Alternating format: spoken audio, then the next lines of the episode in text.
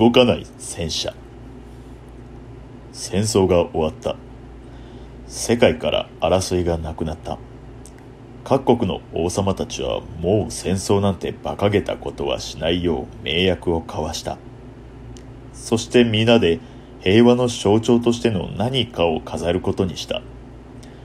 しかし平和になったとはいえ、王様みんなが自分の考えたアイデアの象徴を自分の国に置きたいとこっそり考えていた。やはり平和といえば鳩だろう。鳩以外に平和の象徴なんかないからな。となると一番鳩が生息している国に像を飾るのが良いだろう。おや、この中だと私の国が一番多いようだな。仕方ない。私の国に鳩の像を置こうか。いやいや、鳩なんて小さいもの飾っても誰も気づかないでしょう。もっと大きなものがいい。例えば平和といえば和。ビルよりも大きなリングなんてどうでしょう。となると十分な鋼鉄を産出できる我が国で作るしかないようですね。失礼ですが、どちらもあまりいいアイデアとは言えませんな。安定した豊かさこそ平和の証でしょう。つまり経済的に最も発展した我が国が何一つまとまらずに話し合いはやむことなく続いた。すると、一人の王様が、どの王も素晴らしい意見だと思います。ですが、せっかくの象徴なのに、どれも戦争から目を背けているように感じます。世界が平和になり、すべての国で武器を放棄することを約束しました。だからこそ、見るたびに戦争への危機感と恐ろしさを忘れることなく再確認させる。そのような象徴が必要だとは思いませんか？他とは違う資料深い声色。自然と王たちの視線が集まる。そうは言うが、ならばどのようなものが適当なのかね。私の国は今回の戦争で最も被害を受けました。国民はいなくなり、土地は荒れ果て、資源も枯渇しました。だからこそ、最も憎むべき武器が相当でしょう。なんと、武器を象徴とするというのか。そうです。我が国を蹂躙した戦車などがこれに当たるでしょう。大きいので目立つし、恐ろしさもある。なるほど。それを見て後世に戦争の恐ろしさと愚かさを伝えていくということか。確かに良い案だ。あれだけ言い争っていた王様たちが口々に納得していきます。その王の言う通りだ。戦車ほど平和の象徴にぴったりなものはない。そうだそうだ。我もそのようなことを考えていたところだった。となると問題がある。一体誰が戦車なんぞ作るのだ？それに万が一気が変わって、そいつがその戦車を使って戦争を起こすとも限らないだろう。それは、初めに言い出した王の国で作ればいいだろう。特別に中身のない戦車を作らせれば、それを使用する心配もない。そうだ、それがいい。我もそれを言おうとしていたところだった。発案した王の国で中身のない動かない戦車を作り、一番大きな町の広場に設置しました。その戦車とやらを一目見てみようと、各国のたくさんの人がその国に訪れました。広場は人で賑わい、店が立ち、人が住み、たちまちのうちに資料深い王の国は豊かになっていきました。へえ、お父さん、これが戦車なんだね。すごい大きいね。ああ、そうだな。わざわざ来た甲斐があったな。でも、この下のギザギザしているとこはどうなってるんだ？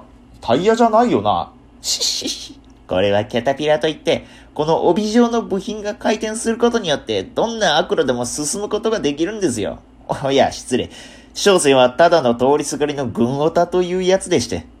ほう、随分詳しいんですね。なーに、少し調べれば誰でもわかることです。いや、しかし成功に作られていますね。今にも動き出しそうだ。いや、さすがにそれはないでしょう。だってこの看板にも中身は空ですと書いてありますから。いや、それにしてはリアルですからね。知らないでしょうが、実は戦車は軽油やガソリンといった比較的簡単に手に入る燃料で動くんですよ。その言葉も、ただ燃料タンクが空という意味かもしれませんね。こんなのが広場で動き出せば。そんな悪い冗談はやめてくれ。これをたまたま近くで聞いていた各国の要人は驚いて、急いで自国に帰り、上司と話します。なんだとあの国の戦車は動くのかはい。あくまで噂ですが、その可能性も捨てきれないと。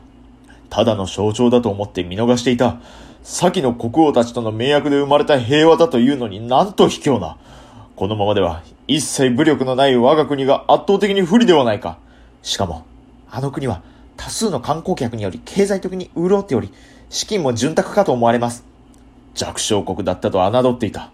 まさかこうなることを全て見越していたというのか。小賢しい王め。ここは秘密裏に、我々も武力を確保しておくべきかと。わかった。一度王の耳に入れてくる。今一度放棄した軍隊を再整備せねば。王のもとへと急ぎます。すべての戦争が終わった。何もない荒野。そこにはただ一つ。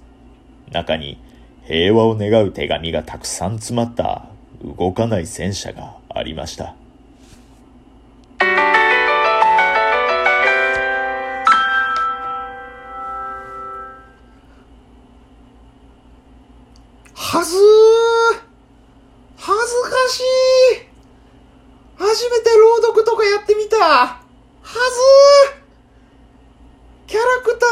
じ分けるのむずああ自分が書いたもの読むのはじ日記読んでるみたいやうわはず何ナレーションだけちょっと声低いの何？うわいや恥ずかしいですね。いや、一、いやどこが恥ずかしかったっけな。そやな。どこが恥ずかしかったやろ。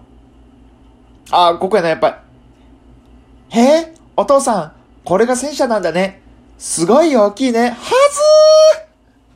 子供のとこはずーうわーえ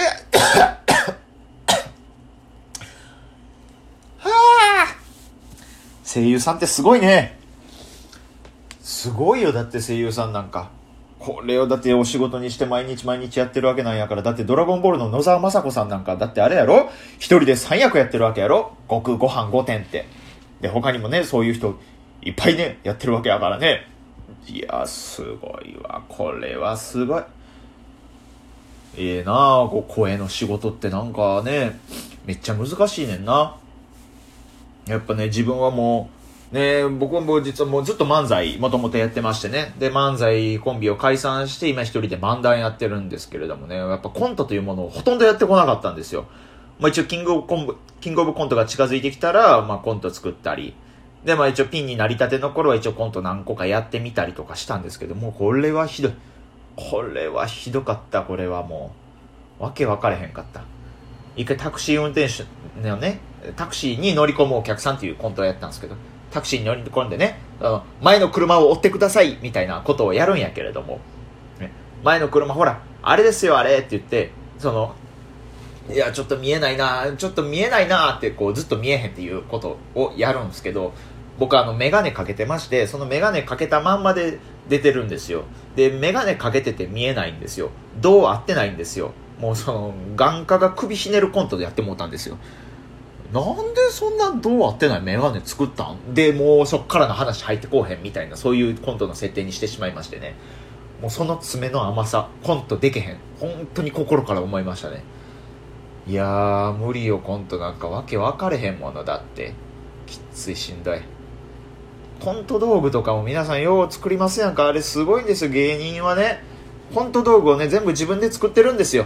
まあ、大きい大会とかだったら、ちゃんとなんかスタッフさんとかのね、ちゃんと手先が器用な人とか、すね、いるんですけど、それでも自分で作る人もいるんですよ、芸人さんで。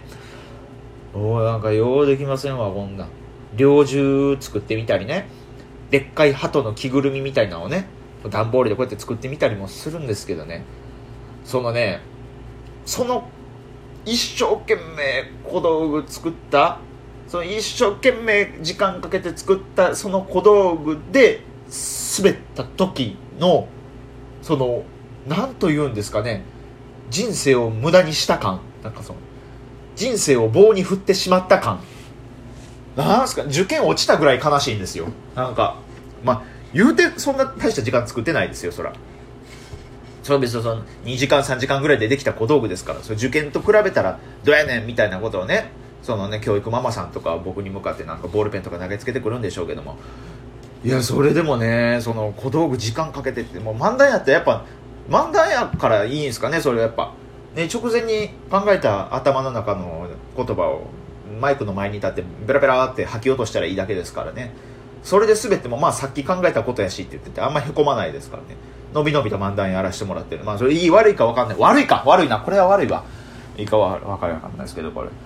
いや、でも、ちょっとね、こういう初めての試みも第2回目にしてやってみたんで、ちょっとまた小説新しいの書けたらちょっとやってみたいと思いますんで、皆さんよかったらこれからも引き続きごひいきによろしくお願いいたします。ちょっと早めに終わらせていただきます。以上、あずき坊主でした。どうもありがとうございました。なんでやねん。何がやねん。